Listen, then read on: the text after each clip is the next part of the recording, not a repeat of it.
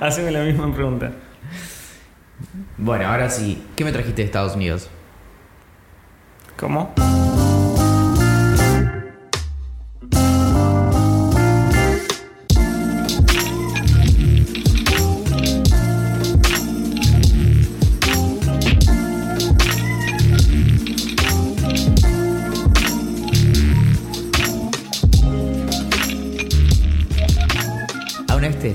Medio de la noche con miedo de haberte olvidado la clave de home banking anotada en un papelito en la oficina? Esto es idea millonaria, y a partir de este momento yo no tengo nada más que temer. Mi nombre es Valentín Muro, el Tyrion Lannister del yogur con copos, y esta vez, desde la misma ciudad, a la misma hora y casi con las mismas ganas, me acompaña el Daenerys Targaryen de los audios de WhatsApp, el Jon Snow del conurbano, el Sansa Stark de las hamburguesas y sobre todo el Drogon que no se droga. Es en exclusiva Axel Marazzi. Me encantó, me encantó mal. No entendí la de Sansa, pero bueno, no hay que entender todo en la vida. Es que es un poco como los sueños, ¿no? Que eh, quedan lib- librados a la interpretación, aunque la interpretación siempre eh, carezca de sentido, ¿no? Sí, sin duda. ¿Cómo andas, amiguito? Hace mucho que no grabamos en persona. Sí, sí, sí, un poco. eh, un poco me, me había acostumbrado, creo que me, que me gusta. ¿Grabar en persona o grabar a la distancia? No, no, a la distancia. Podemos hacer la prueba. A mí me gustó porque, no sé si vos sabías, tendría que haberme sacado una foto para subirla a Instagram, pero el último capítulo, el de el anterior quiero decir, eh, el último que grabamos, que yo estaba en Nueva York, eh, Ingrid estaba en una call en el comedor del Airbnb que, que alquilamos y yo lo grabé desde la cama acostado, tipo, ¿me entendés? Acostado, acostado con el micrófono en la mano, así. Estoy, estoy acostado en la cama. Y la pasé muy hicimos bien. eso, o sea, es que de hecho lo teníamos que hacer.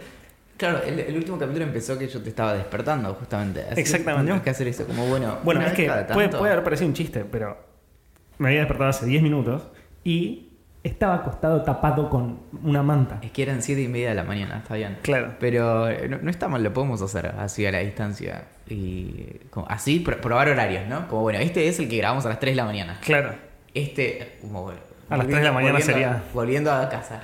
Sería terrible. A las 3 de la mañana sería muy, muy terrible. Sí, probablemente son esas cosas que grabás y decís como, fue lo ¿Mm? mejor de mi vida. Y después como lo escuchás y decís, uy, como no dije una palabra sin que se me patine la Esto lengua. lo publicamos. Claro. Y, mm, o, o lo publicás directamente en el medio de la noche, así Sí. completamente pasado del día siguiente decís, no, ¿qué hice? Lo escucharon 300 personas. Sí, sí, sí, sí. sí. Bueno, bien, y, y mm, ¿qué- ¿cómo se siente volver? Esas, esas preguntas que nos hacen cada vez que volvemos de Sí. lado. Em, es medio jodido porque viste que todo el mundo te dice que Nueva York es gigante, inmensa. Digo eso porque fue la última ciudad que visité antes de volver. Es inmensa y nunca vas a terminar de recorrerla, lo cual, ponele que es cierto. Sí. porque tiene un millón quinientos mil restaurantes y lugares y bares para ir a escuchar música y whatever.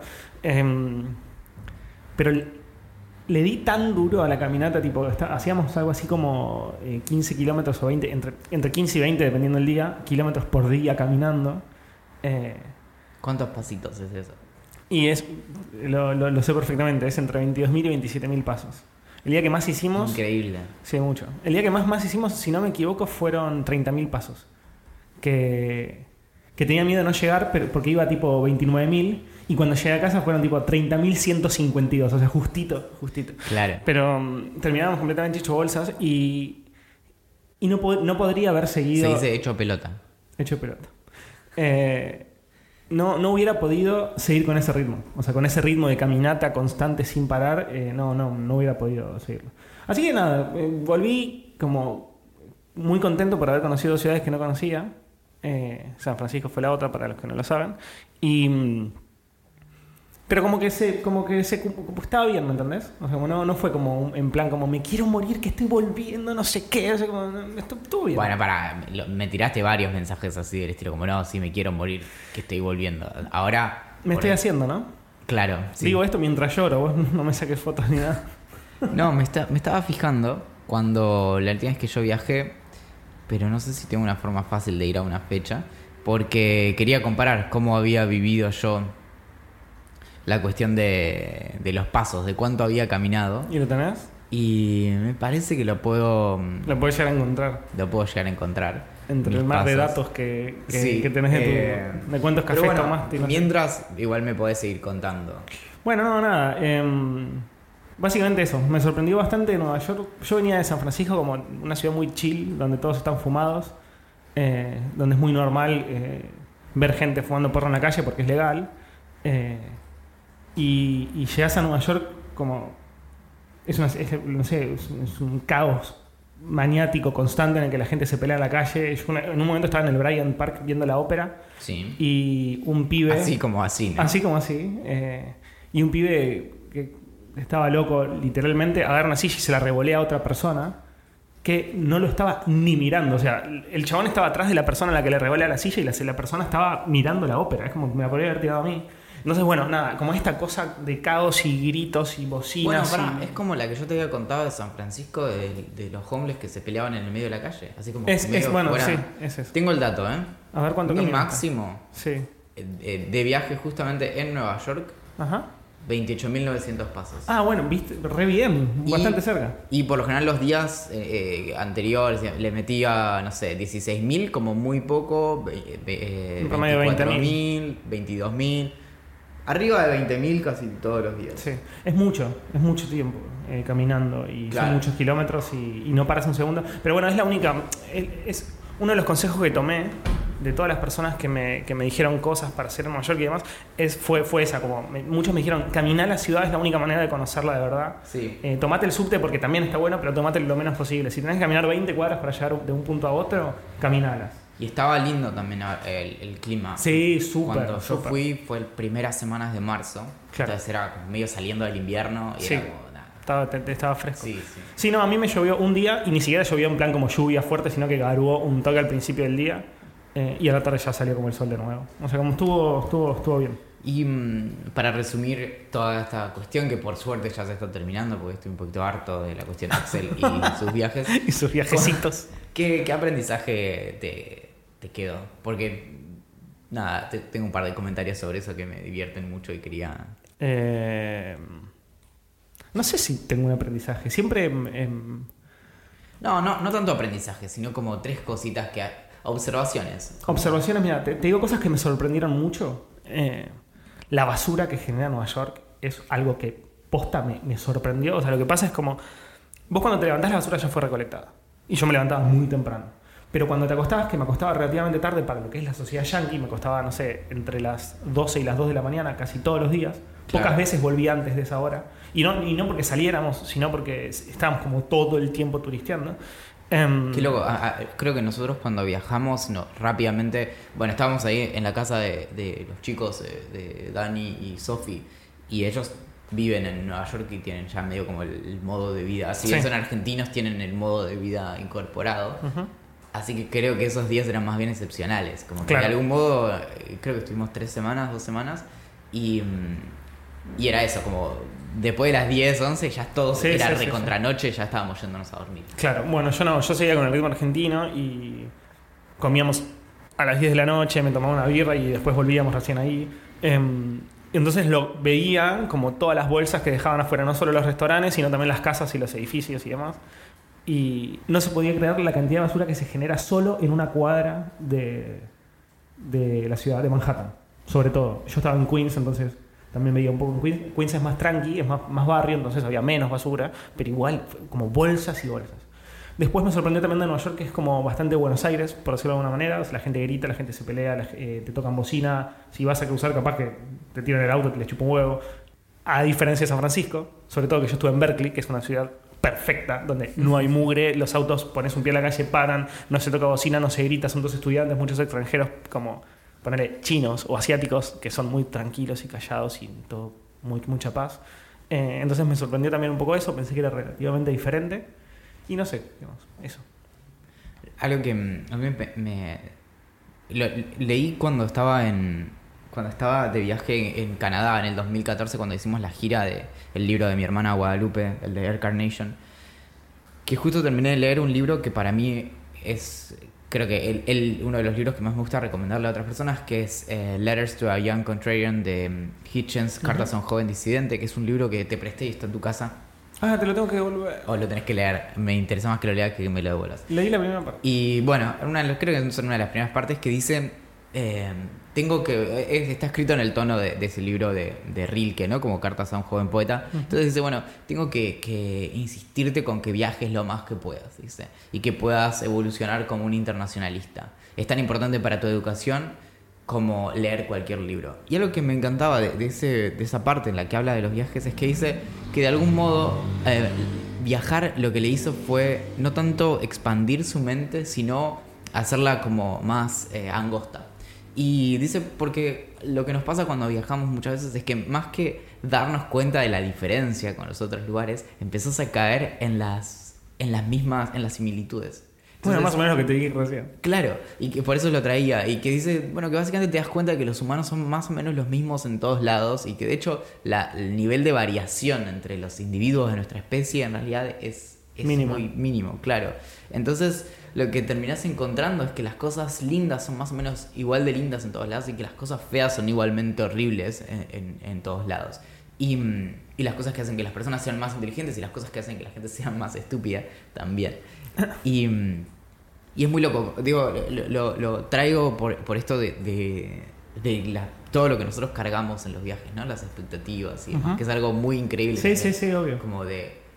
Hay otro libro que es increíble, que lo usé varias veces en mis textos, eh, que es El arte de viajar, de Alain de Botton, que, mm, que justamente él, él habla, de, de- habla mucho del antes del viaje y de cómo vemos las fotos y demás, y sentimos a veces mucho más placer mirando las fotos del lugar que Claro. cuando estás ahí decís, no puede ser que sea esto, tiene que haber Claro. algo más, y estás, no sé, como frente a la estatua de la libertad, y decís Sí. como, pero, pero es ahí y no me siento muy distinto. Claro. Sí, es que, bueno, medio que te pasa eso, nos pasa quizás a todos. Em, ves durante años, no sé, fotos del, del Golden Gate Bridge y. qué sé yo, siempre ves fotos que sacó un fotógrafo, que sacó un fotógrafo y lo sacó de manera increíble. Y vos lo ves y decís, mira, mira, no es tan rojo, y está medio baqueta y están todo el tiempo arreglando cosas y hay mucho ruido y mucha gente. Y en la foto vos lo ves perfecto, sin autos, sin gente, con un día de sol. Em, ves, ves la perfección de. Eh, ve- ves el momento perfecto de ese objeto, por decirlo de alguna manera. Y en la realidad es, es un poco diferente. ¿viste? Es como ir a la muralla china. Ves fotos y decís, mira lo que es eso, es increíble. Y después capaz vas, no fui, pero estimo que. Vas y. Y no puedes caminar porque hay un montón de gente. Decís como, quiero, quiero matar a todo el mundo y quedarme solo. No, incluso si estuvieras solo también, creo que hay algo que nos imaginamos de que algunas cosas por estar viviéndolas van a ser diferentes. eh, Claro. Por, por el solo hecho de estar ahí, Sí. de estar en ciertos lugares y demás. Que en realidad pasa en una dimensión mucho más pequeña también con, con la expectativa antes de comprarse algo, ¿no? Como bueno, veo sé, una computadora y ahorro, no sé, dos años y entonces y hago horas extra y, y pego laburitos freelance y yo y Sí. terminás comprándotela y te imaginas a vos mismo feliz en el futuro porque vas a tener esa computadora que tanto querés y que hoy por hoy no podés tener y esto y que lo otro y, y la tenés y de pronto se siente como se siente tener cualquier otra cosa y es Claro. linda y estás contento pero no es no, no te cambia claro, la vida claro. Sí, sí, te sentiste mejor en el proceso que, claro que en, en el momento de cumplir, digamos. Pero creo que una de las cosas también de, de- de envejecer es que empezás también a aprender de tus propias expectativas. Como que Claro. creo que a- con los años aprendemos también como a, a bajar eso y a no, de algún modo, a no estar tan pendientes de, de- de cómo nos vamos a sentir después. Creo que aprendes un poquito más a disfrutar el, el durante también. Sí. Que incluso alguien decía, la otra vez le preguntaban a alguien- a una de estas personas que viajan un montón, como cuánto te toma realmente viajar o preparar un viaje. Decía, bueno, te toma más o menos unas 7 horas de sentarte y de corrido como googlear todo, bla, bla, bla. Y quizás también parte del viaje es el, el no viajar, o sea, el, el- el- toda, toda esa parte previa antes de subirte al Sin ningún avión. lugar a duda. Bueno, yo pienso que el viaje empieza mucho antes de- de- del viaje, pero no el momento que te subís al avión o el mismo día a la mañana. Empieza cuando, por ejemplo, para mí, empieza, yo empecé a disfrutar de Nueva York cuando me enteré que iba, me, enteré, me habré enterado, no sé, dos semanas, tres semanas antes, un mes antes, ponele, eh, que iba, que, que se terminó de cerrar, yo ya quería ir y todo, pero cuando se cerró fue, fue en ese momento. Y desde ese momento hasta que, hasta que viajé, empecé a, googlear y a ver muchos videos de youtubers que recorrieron Nueva York. En plan turismo y en plan. Y aparte, y, y- y también, y volví a ver a Casey Neistat. Que había dejado medio de verlo porque medio que hace siempre lo mismo Sí. y demás, pero ¿por qué? Porque no recorre Nueva York, pero la recorre. La recorre como de fondo. ¿me ¿entendés? O sea, no es, no es, no es el, el- el- el motivo del video, pero la ves igual. Y ya todo eso me, me hacía disfrutar y como sentir estar en el momento y estar ahí. Eh, y después es interesante también cuando llegás y visitas esos lugares de los cuales estuviste estudiando o investigando mucho. Eh, entonces, desde ahí yo ya empiezo a disfrutar del viaje, mucho, mucho tiempo antes. Eh, yo creo que nos pasa un poco a todos, o al menos espero que le pase a todos porque podés disfrutar más tiempo. Eh, Claro. pero sí, sí, yo creo que el viaje empieza mucho antes de que te subís al avión o que llegas a destino. Bueno, cambiando un poco de tema, me... después de mucho tiempo de no ver series, sin contar Game of Thrones, que es la única que seguía, eh, como tenía 10 horas de viaje, o un poco más, 11, desde Nueva York a, a Buenos Aires, me bajé toda The Society, una nueva serie de Netflix, en el celular y la empecé en el avión. No la veas, Valentín. Es... Te la cuento si querés. ¿Vos viste el tráiler? No, así, no vi nada, pero leí. No, no, no, no, me- no leí nada ni sé nada, solo me la describió Agustín M. Así que te lo voy a decir ver, tal como me la describieron a mí. Buenísimo. The Society es una serie eh, original de Netflix Sí. que transcurre todo en un pueblo en donde por algún, hay unos pibes que están en un colegio, un curso, y se van como de viaje de estudios, de, de egresados, un fin de semana, camping, lo que sea. Entonces, sí, de camping. en el medio del, de- del trayecto evacúan la ciudad o desaparecen todos de la ciudad, no, no ahí es el detalle no, no lo tengo, y cuando mm, pegan la vuelta, pegan la vuelta, llegan de vuelta al pueblo y no hay nadie, y se habían ido todos y no hay ninguna explicación, nada, y ellos de, de repente son los únicos que quedan en el, en el pueblo. Bueno, Tiene, a- tiene cositas la serie que te hacen, que te hacen acordar a. Creo que se llamaba The Dome o sí, El Domo o algo sí. así. Que Ah, era. bueno, sí, sí, que, que afuera estaba todo muerto y adentro estaba la ciudad, la única ciudad viva, algo así. Sí, eh, no me acuerdo. Under the Dome se llamaba la, la, la serie de ciencia ficción que salió en el, entre el 2013 y 2015. Y tiene como unas cosas así que te hacen acordar a, a- a esa serie para Es terrible porque estás reseñando una serie que no viste, pero La otra tampoco la vi. Lo- Pero no importa, Axel. Acá estamos. lo peor es que lo estás reseñando bastante bien. Gracias, gracias, sí. Eh, lo que iban a hacer los chicos era un viaje de estudios, se largó a llover muchísimo, se inundó el universo y eh, tuvieron que volver a la ciudad. Cuando volvieron, sus padres, es decir, todas las personas mayores que vivían en el pueblo, no estaban. Y los únicos que estaban, que quedaron en ese pueblo, eran los jóvenes que se habían ido de camping. Que eran los estudiantes de una de la escuela que vos dijiste. ¿Y el que manejaba el bondi? El que manejaba el bondi se tomó el buque. Hay un temita, eh, no te después lo verán. Lo- o sea, pero lo- los deja y se va. los deja y se va y desaparece. El tema es que vos no podés agarrar la ruta e irte porque la ruta está eh, como bloqueada por un bosque. Y el bosque es inmenso, entonces vos no te podés ¿Cómo, escapar. está- cómo una ruta puede estar bloqueada con un bosque? Claro, es como. Es un pueblo alternativo en el que están los guachines. Sí. Lo más interesante de la No serie. es un pueblo, es otro pueblo. Claro, es otro pueblo. Ah, no vuelven a su pueblo. Ahí está el misterio. Es su pueblo que cambió, es otro pueblo. Ok, Es, pero en apariencia es, es igual. exactamente el mismo, tiene todo, todo, todo, todo igual. Está bien, está bien, está bien. Es y no hay que- comunicación externa, obviamente. Es como no que vuelvas a tu ciudad, pero, tus- pero hay algo que es distinto, pero es todo lo mismo. Bueno, y pero no te puedes escapar de Me ella. encanta, creo que eh, puede que sea una de las series más importantes de la historia. Pero pará, lo interesante de la serie que a mí me parece muy. que me pareció copado y por eso seguí viendo un par de capítulos hasta que me di cuenta que no estaba tan buena. Es que los chicos, que son pibes muy chicos, o sea, menores de edad, tipo 17 años, que, que lo- los, los más grandes el año que viene siguen ir a la facultad, y los más chicos son recontra de pendejos, eh, tienen que empezar a crear reglas. Eh, tienen que empezar a crear o una democracia o una, eh, o una dictadura. Oh, o- me está- o sea, que era todo un experimento o algo así. no, no, no, no, no te voy a contar el final porque no tiene sentido eh, quemarle la serie a la gente que la Pero quiere seguro ver. que era tipo un experimento como, no sé, el señor de las moscas o una cosa así. No lo sé, no, lo voy, a- no voy a decir nada. Pero eso Lo es interesante. Eso es lo más interesante. Pero lo malo es que la serie no se basa solamente en eso, o no se basa más que nada en eso, sino que se basa en los problemas de los pendejos. Tipo, estoy enamorado de vos, no sé qué. Y entonces termina siendo una serie más adolescente que una serie más interesante que puede ser para adultos, donde se crea una, no sé, una nueva democracia y cómo funciona y cuáles son sus problemas y demás. La- Ok, lo o sea, podría haber sido una serie instrumental a la enseñanza de la filosofía política, por ejemplo. Exacto. Pero resultó ser Chris Morena con eh, ciencia ficción. Sí, es una mezcla entre los comienzos de la filosofía política, pero muy poquito, y más que nada son temas de adolescentes. Muy bien, Así muy que bien. nada, no, no sé. Listo, ahora le voy a buscar el resumen y la voy a comentar por ahí. Es más, hasta por ahí podría haber de salir en alguna radio hablando de esta serie.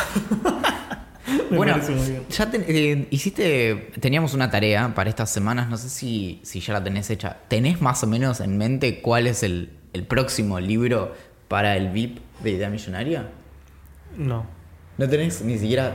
eh, Me, me estoy sorprendiendo. Pensé que tenías tipo cinco que, que estabas... eh, No, porque en ocasiones no hice nada, Valentín. Bueno, ok, porque se viene el segundo libro del Club de Libro Legrand de Idea Millonaria. ¿Ah, sí? Y sí, No sé quién lo. Yo no sabía nada. no sé, hay, hay un par de negociaciones ahí, pero, mm, pero bueno, hay, el libro hay que entregarlo. De hecho, eh, tuvimos una, una conversación esta semana con, con Juan, que a quien no le dimos todavía su libro porque Ajá. no pudo venir al, al primer Idea Millonaria en persona. Y le ofrecimos dárselo en formato digital, pero después se lo desofrecimos pa- porque si no, no lo iba a leer. Entonces es como, no, eh, te lo voy a tener que dar en, en tu cara, digo, en tus manos. Y así que todavía no le, no le ese libro. Pero sí, lo que estamos trabajando a nivel producción es el segundo Idea Millonaria en persona. Hay incluso unas posibilidades interesantes de dónde hacerlo y qué consumir en donde lo hagamos. Lo cual se puede prestar a, a múltiples interpretaciones. Pero... Yo me quedo callado por miedo, la verdad. Sí, sí, sí. No, bueno. Mi silencio solo En- demuestra en que estoy respecto de por qué lo que vas a bebidas. decir. Respecto de qué bebidas. Ok, claro. ok, ok. Y, mm, y bueno, también, ah, ah, de hecho tengo la lista en- de, de tareas y una de las cosas es cuál va a ser la estupidez número dos para la idea millonaria. Tenemos que pensar algo bueno para superar la primera, te digo. Sí, sí, es- ese es el problema, ¿no? El tema de las varas más altas y, y medir un metro sesenta. Pero, nada, bueno, y también no solo eso, sino que algo que me parece increíble es que, primero que el primer Idea Millonaria en persona generó un importante FOMO, que es Ajá. este Fear of Missing Out, esta incomodidad de no haber estado ahí. Entonces un montón de personas nos dijeron, como, "Ah, la próxima voy a ir.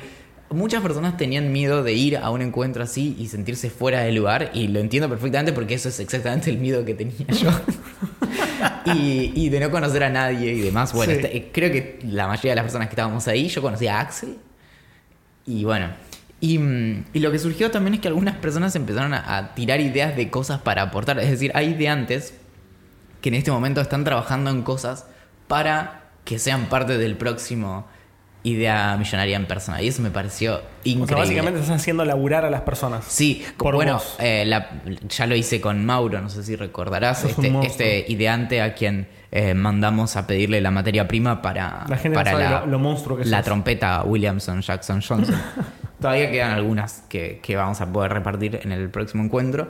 Pero eso, si quieren enterarse más del VIP de Idea Millonaria, pueden entrar a VIP, B corta IP, ideamillonaria.com y ahí está todo lo que tienen que saber. Como siempre en nuestros eventos, me encanta hablar en plural, aunque haya habido un solo evento, que puede pasar a la historia después como el evento o uno más en una larga lista. Por ahora es el evento. Por lo general lo que hacemos, por general también, amo hacer general. bueno, en todos los eventos de Idea Millonaria hasta ahora dimos beneficios para las personas VIP como eh, un- una cerveza gratis. Y, Yeah. Y para todas las personas que vinieron hubo eh, estupidez número uno. Me encanta que el catalogue como estupidez número uno. Muy bien. Ah, tenemos algunos correos, no sé si, A ver. si querés. eh, Cuéntame, cuéntame. Bueno, nos, nos escribe Juan Ignacio y Sí. nos dice que tiene una idea zafable, no cree que valga millones, Ajá. para mejorar el algoritmo de Spotify respecto de las recomendaciones que hace todas las semanas. Y dice, bueno, cuando recomendas una can- cuando te recomienda una canción, tendrías que poder ponerle, no sé, ponerle del 1 al 5 estrellas y por ahí no algo binario, como ahora, que le puedes poner como corazoncito o no quiero escuchar más esta canción o no quiero escuchar más este artista. Le mandó un mail a los de Spotify. ¿En serio? Hace un par de años, pero nunca le respondieron. Igual eso lo podés hacer. Una historia que nunca te conté porque no tiene ningún sentido que la haya contado.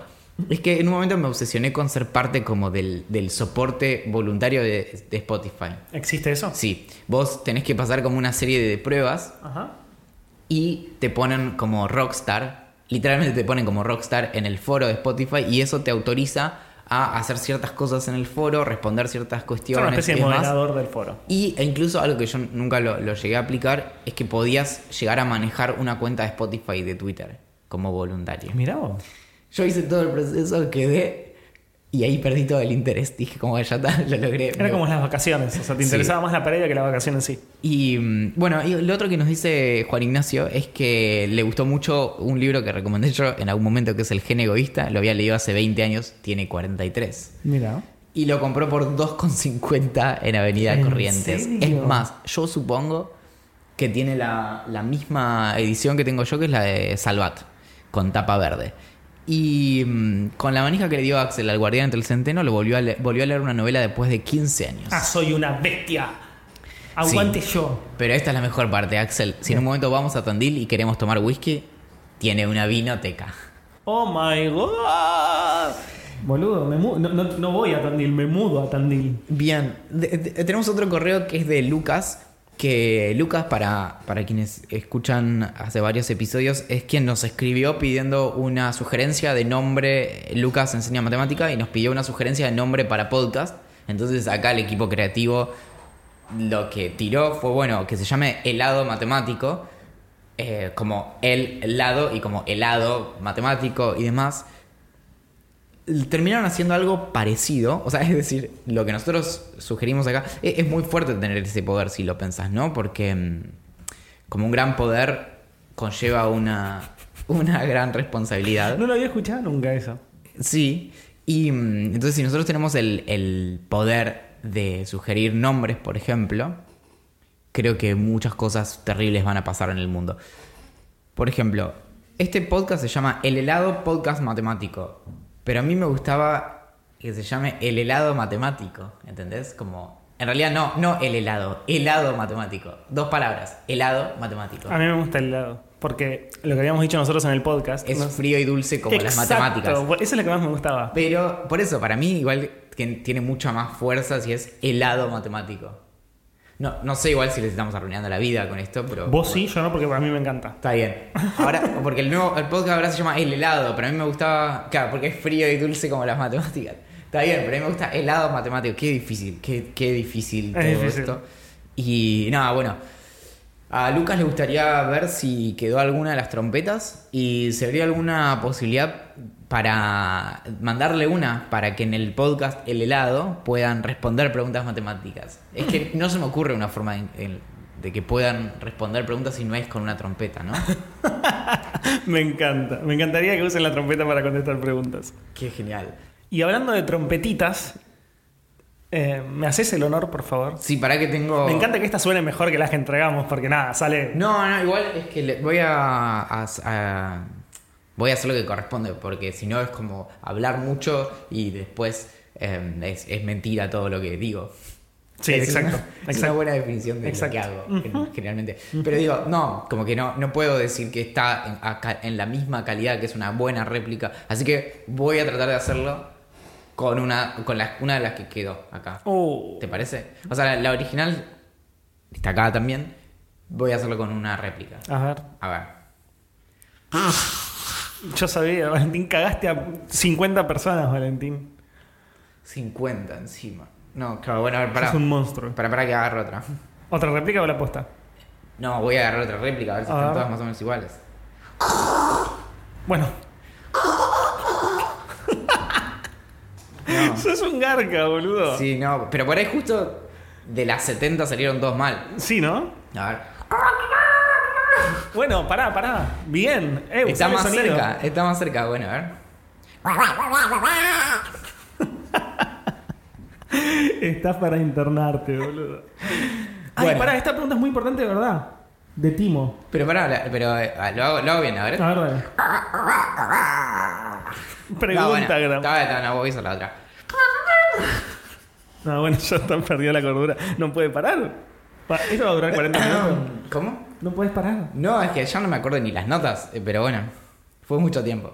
Bueno, Eh, pregunta, Gram. Ok, preguntas de Instagram. Ay, Dios mío, esto empezó como el culo. Che, pero para, esta pregunta de verdad me parece muy importante y nunca la charlamos entre nosotros y esto puede terminar si nuestra amistad continúa tan... No se va a cortar, la verdad. Pero si continúa tan bien y tan profunda como hasta ahora, o si sería como un bache brutal en el que Sí, todo este tipo de cosas en las que vos vas a tener una opinión súper fuerte y a mí no Exacto. podría importarme menos. Bueno, Sí. entonces vas a decir lo que yo digo. Ok. La pasta frola, la pregunta Tim. Timo. Timo Carbone, arroba Timo Carbone en Instagram. ¿La pasta frola de batata o de membrillo? No, no, tenés que decirlo vos primero. No puedo, no, no puedo.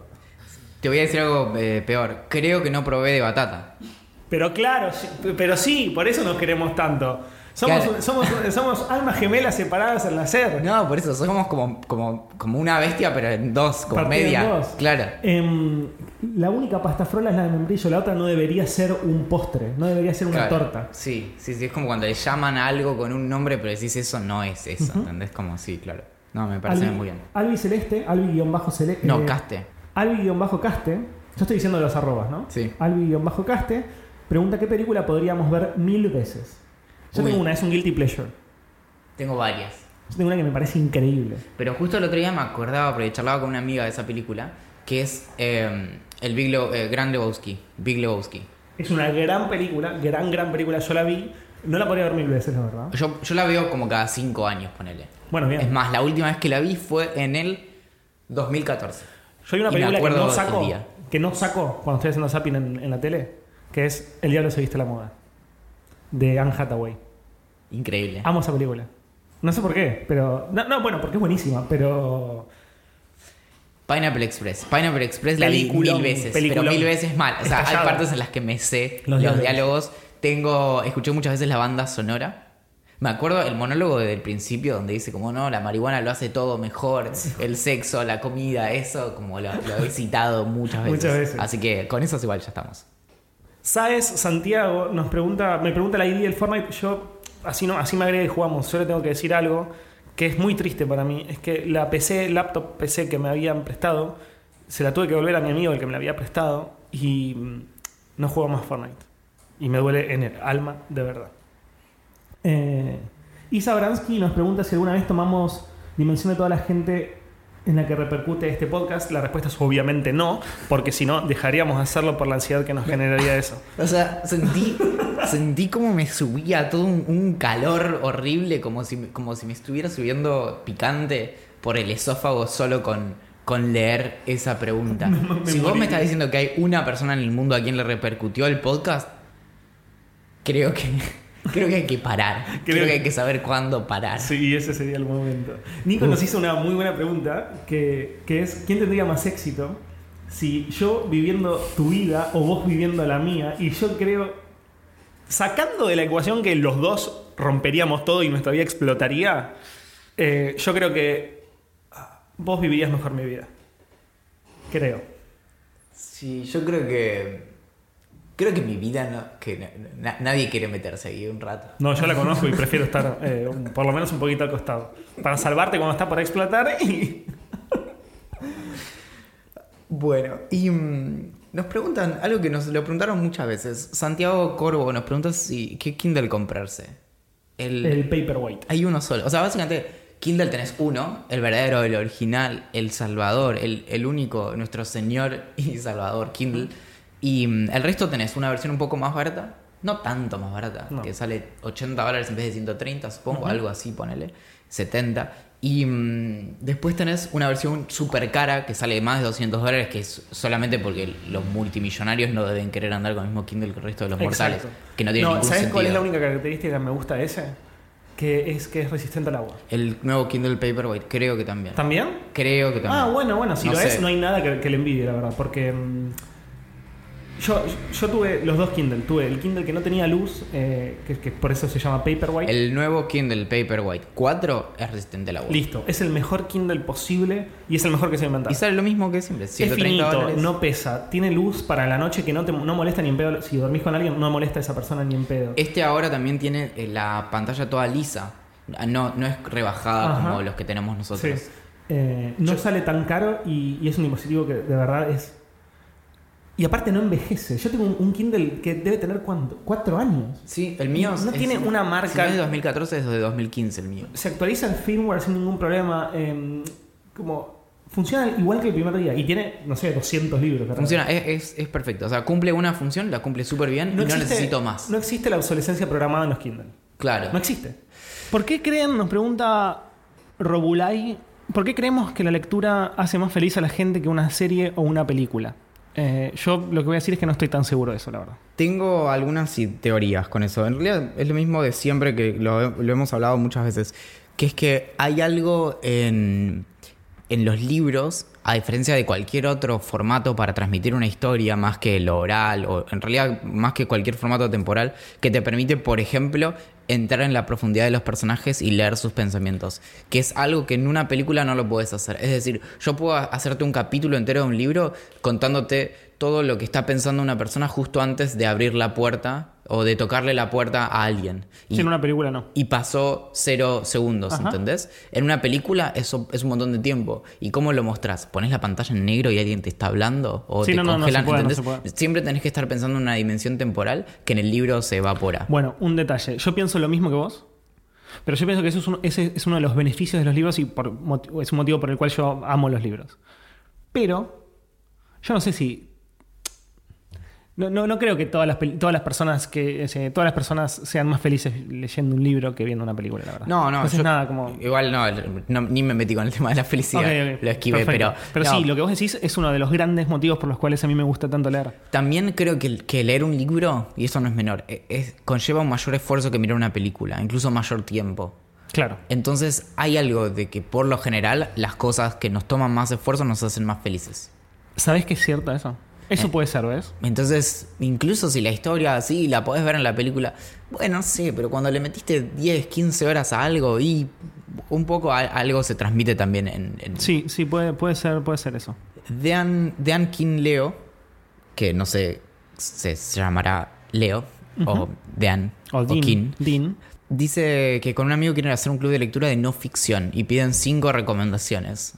Yo, te- yo, yo puedo dar algunas. Em, Lo primero es que no ficción es muy amplio, es como Claro. hablar de ficción. Entonces yo lo bajaría a, a distintas temáticas, como no Crónica ficción de que, claro, tal cual. porque tenés crónica periodística, o sea, sin pensar, digamos. Sí, tenés sí. un- no sé, crónica periodista es un género inmenso, de- en el cual podés le- leer desde, no sé, García Márquez, eh, Leila Guerriero y, no sé, muchísimos autores que escriben de esa manera, eh, o ese género. Pero después también tenés libros de no ficción científicos, o tenés libros, eh, no sé, estoy justo viendo Hitchens, que, que no es... eh, no- Claro, o sea, como- es comentario político, Claro. etcétera. Tenés 200 millones. Yo voy a recomendar lo que yo sé que es eh, más que nada de crónica periodística, es que te puedo, no sé, una recomendación es Leila, por ejemplo, que Los suicidios del fin del mundo es un libro que a mí me hizo llorar mucho y que y es, es- eh, no, me supera en palabras, por eso dudo tanto a la hora de hablar, es, que es completamente increíble. O no sé, Noticias de un secuestro durante mucho tiempo fue uno de mis libros preferidos, que es uno de Gabo, de García Márquez, que tengo firmado gracias a Ingrid, que eso vale oro. Y trata sobre un grupo de periodistas que fue secuestrado por Pablo Escobar en la época de Pablo Escobar en Colombia, que es fantástico, completamente fantástico. O sea, tiene la pluma de Gabo. Bueno, quizás muchos, no- o quizás no lo sepan todos, pero Gab- eh, Gabriel García Márquez, antes de ser escritor de ficción, era periodista. Así empezó a escribir. Claro. Así que, nada, tiene la pluma de García Márquez con la veracidad periodística o como. Es, es- es fantástico. Acá para, no para introducir diversidad de autores, sino de, de temas, se me ocurría que si tengo que dar cinco, puedo recomendar cinco libros de Mary Roach, que es esta autora estadounidense que quiero que eventualmente me adopte. Mary, si estás escuchando esto, yo realmente quiero, no sé, como que me invites, no sé, una semana, algo así, a, a tu casa. ¿Sabes dónde? Creo que ella vive muy cerca de donde vos estuviste, en, en cerca de San Francisco. ¿En Berkeley? Y sí, o sea, ella toda su vida vivió por ahí porque trabajó en San Francisco en los diarios y demás, y ahora creo que vive en Berkeley, en una casita en la que espero en algún momento ir a pasar un fin de semana y hablar de la curiosidad con ella. Mary tiene libros increíbles, a mí me, me gusta, el, el primero que leí es Gulp, eh, que se llama así, Aventuras en el canal alimentario, o canal alimenticio, no sé, Ajá. Adventures on the Alimentary Canal. Y mm, ese es, es todo acerca del sistema digestivo y es, es increíble. Después, el otro que leí es Bonk, que es la, el curioso encuentro entre la ciencia y el sexo, que es todo acerca de la ciencia y el sexo y es, es un libro divertidísimo. Está mm, también el de... ah, Tiene como una... mm, su colección de, de columnas en el Reader's Digest que se llama My Planet, en donde lo que son dos textitos cortos de menos de mil palabras, que son todos como comentarios acerca de la vida cotidiana y es, increíble. Y después tiene otros que los, tengo acá, que tiene el, uno que es acerca de. se llama Grant y es acerca de los. de la ciencia de los humanos cuando van a la guerra. Es decir, todas las cuestiones que se tienen en cuenta para, de- desde la ciencia para la guerra, no tanto desde el lado de las armas, sino de lo que significa que, un- que una persona sobreviva a una guerra. Tiene uno que es acerca de su primer libro de este estilo, es del 2003, que es Steve, es acerca de cadáveres Mirá vos. y toda la ciencia del mundo de, de los cadáveres. Después de ese sacó uno muy apropiado en el 2005 que es acerca de la vida después de la muerte. Y hay uno que es muy divertido que se llama Packing for Mars y es acerca de todas las cosas que se hacen a nivel científico para pensar si vamos a poder vivir en el espacio. Entonces la mina va y recorre los campamentos que se hacen como simulando condiciones del espacio, los que diseñan los trajes, los que van a hacer las, em, la, comida para vivir en Marte, todo eso, bueno, un capítulo. Lo que ella hace, y con esto cierro la recomendación, es que es, es una de las principales refer- referencias e inspiraciones para mi propio newsletter de cómo funcionan las cosas, porque algo que hace muy bien es mantener la, su propia curiosidad en todo el texto. Entonces, los libros de no ficción suelen estar escritos desde el lado de alguien que es experto, que ya estudió todo, hizo quichicientos doctorados y te está contando la posta. Y ella te escribe desde el no saber un poco encanta, acerca de lo que te está contando. Entonces, Claro. dice como, bueno, veamos, estaba ahí y se me ocurrió como un poco como yo trato de escribir mis correos, que son una expresión mucho más eh, tímida de eso, pero Ajá. es como, estaba por ahí y me llamaron la atención los cordones, ¿no? Claro. Bueno, ¿cómo puedo escribir acerca de eso? Claro. Ella hace eso con temas como la muerte, Marte, el eh, sistema digestivo, esto y lo otro, y todo su libro es el recorrido de su curiosidad. Me encanta. Bueno, hay algo que no podemos dejar pasar, es que siempre que hablamos de libros, eh, me sale agradecerlo. El libro que vimos en la juntada, que, que, que fue el que fue El invierno de nuestra generación, De Mauro Libertela. ¿fue ese? Sí. Nos lo dio la gente de Penguin Random House, que son unos grosos mal que se recontra recoparon con el club de lectura y con el club de libro Legrand eh, VIP que hacemos.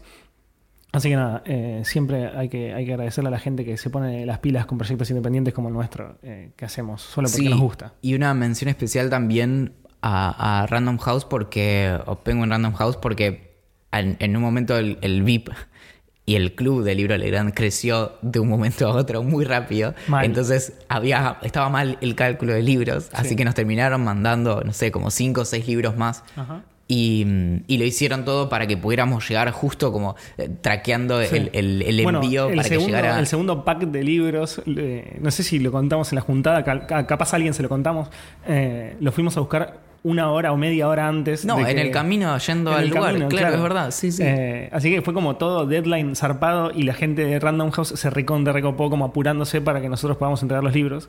Claro. Eh, bueno, pueden ver los, nada, los- los copadísimos. libros que tienen en megustaleer.com.ar. sí, o en sus redes sociales que también son Me Gusta Leer. Me gusta leer ARG, Arg. creo que es. Ajá, sí, sí lo es. Y no, algo piola también es que yo lo uso bastante, que es que, a- me- bueno, sabes que escribo de- por lo general a cualquier hora, entonces me pasa que busco un libro y no lo encuentro y cuando el- el- lo puedo comprar directamente ahí en la web en formato digital si Claro. tengo que chequear algo ya. Y eso me encanta. O sea, me encanta siempre tener la, la posibilidad de que, aunque tenga que pagar, pues yo sé que vos no compartís esto de, de comprar cosas en internet. Sí, pero el libro sí. Bueno, el libro sí. Y mm, que, que poder, poder disponer de esa opción. Como, ser como, bueno, nada, puedo saciar mi Sí, curiosidad. sí, es un gol. Bueno, sigamos con algunas preguntas más. Em, ¿Qué libros trans- que transcurren en Nueva York recomiendan? Hay dos que recomendamos siempre. Uno lo nombramos hace poquito por un mail que nos mandaron, que nos mandó Lucas, que es El Guardián del Centeno. Es tan neoyorquino que duele. Es decir, todo pasa en ambientes neoyorquinos, pero aparte están desarrollados y están eh, descriptos por el autor de, de una manera muy zarpada. Entonces te dice, voy a- o sea, está en el Museo de, de Historia Natural y te cuenta qué hay ahí, cómo es, cómo son sus pasillos, o cómo es el Central Park, o cómo hay patos en el Central Park, o, eh, o los bares. eh, es muy, muy, muy neoyorquino. Y lo mismo pasa con otro que siempre nombramos, que es el de Just Kids de Patti Smith. Eh, no, es el, no es el Nueva York actual, pero es el Nueva York de hace unos 40 años.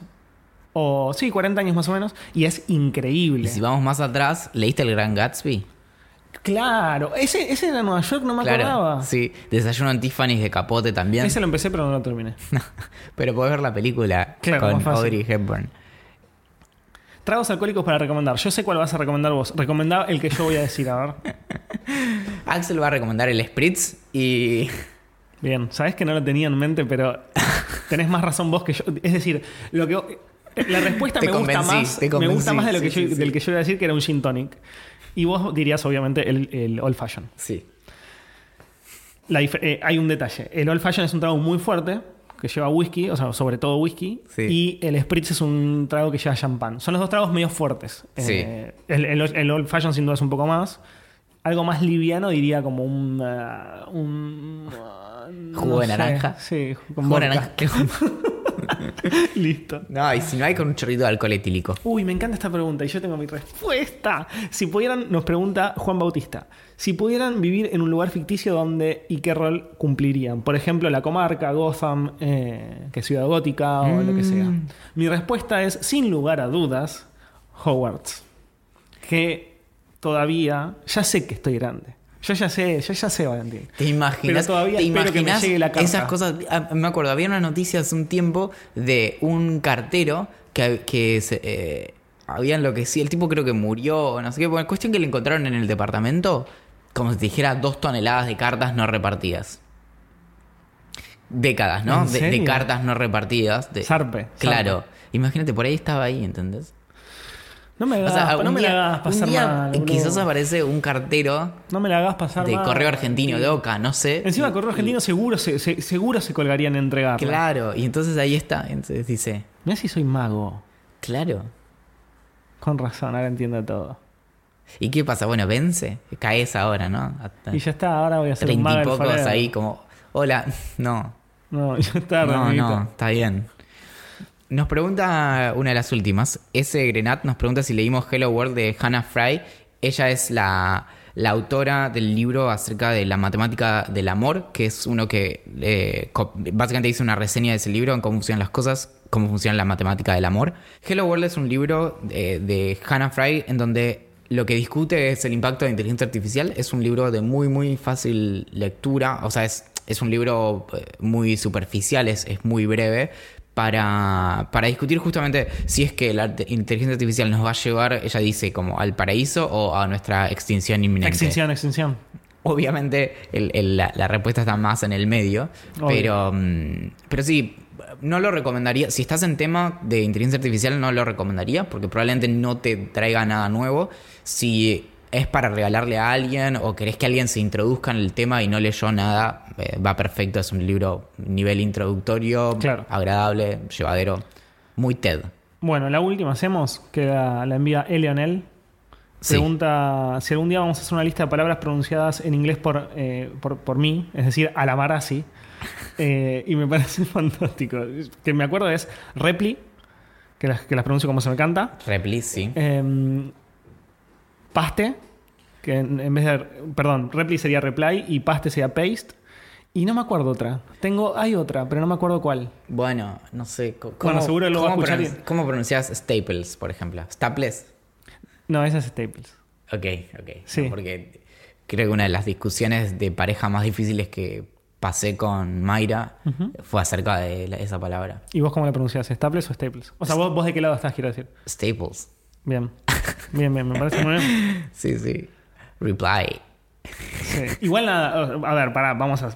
Porque yo, Igual hay una si que yo voy una por Estados Unidos y quiero, quiero decir la palabra re- repli, no Sí. digo repli, digo reply. O sea, Claro. digo, se depende del contexto. hay una que fue increíble estando las dos veces que estuve en Estados Unidos, que es hablar de Twitter. Vos decís Twitter y no te entienden, entonces eventualmente tenés que empezar a hacer algo que yo te juro que por dentro, Twitter. Por dentro te empiezas a sangrar y Sí, decís sí, sí. como, bueno, es así morirse y tenés que decir, ah, Twitter. No, es terrible. Yo no- ahí ¿Ves? me muero, me muero. Y la otra es YouTube, YouTube. Sí, YouTube. Claro, no, YouTube. no, YouTube. Sino- YouTube. ¿cómo? YouTube. ¿Cómo le decimos nosotros? Creo que acá decimos YouTube YouTube. y ellos dicen YouTube, YouTube. como YouTube. ¿Pero le dicen tube o tube? YouTube. No sé. YouTube. YouTube. Bueno, Bueno, sí, igual nada, hay palabras que me cuesta mucho saber cómo pronunciar. Una es anti y otra es data. No, es que ¿Por qué? anti no sé, pero data es porque eh, los yankees le dicen data Y los otros data. y los ingleses data o viceversa, pero es así. Y pasa algo con anti también, que lo, lo- todo- yo cada vez que lo escucho en algún lado le presto atención, que si es anti o anti. Entonces me pasa, porque es, es uno de mis temas de investigación, el tema de la anticiencia. Entonces Claro. me pasaba cuando, cuando teníamos eh, reuniones o entrevistas acá que venía gente de otros países, que tenía que decir, a- a- muchas veces decía anti-science y otras veces empecé a decir anti-science y bueno, y ahora simplemente lloro. Bueno, amiguito, we have to go. we Ah, have to go. qué difícil ser adultos. Yeah. Y tener reuniones. Yeah. Bueno, ¿cómo nos llamamos? Yo me llamo. Axel Assi y yo soy Valuro. me encanta. El que hizo la presentación del podcast se llama Julíncipe. Sí, y mm, en ideamillonaria.com. Eso no lo podemos decir más porque entran a cualquier lado. Que- No me animo, sí. Claro. Ideayanaria. Terminan Eh, dando una página porno. i- Ideanaria. Ina, idn, a, n, om. Eh, La locura de este chico ya. Twitter. En Twitter somos Idea Millonaria P. En Instagram somos Idea Millonaria Podcast. En Facebook, bueno, en Facebook casi que no somos. ¿no? ¿Quién, no, ¿quién está en Facebook? ¿No? A esta altura. Bueno, en Telegram mandamos videos circulares en arroba idea millonaria o nos pueden encontrar en los canales de Telegram como idea millonaria. Nos pueden mandar mails a gerencia arroba ideamillonaria.com que es en donde nosotros recibimos los mails que ustedes envíen a gerencia arroba ideamillonaria.com. También se pueden suscribir al VIP en vip.ideamillonaria.com y ser una persona muy importante. Sí. Sí. Sí, sí. Atentamente. La gerencia.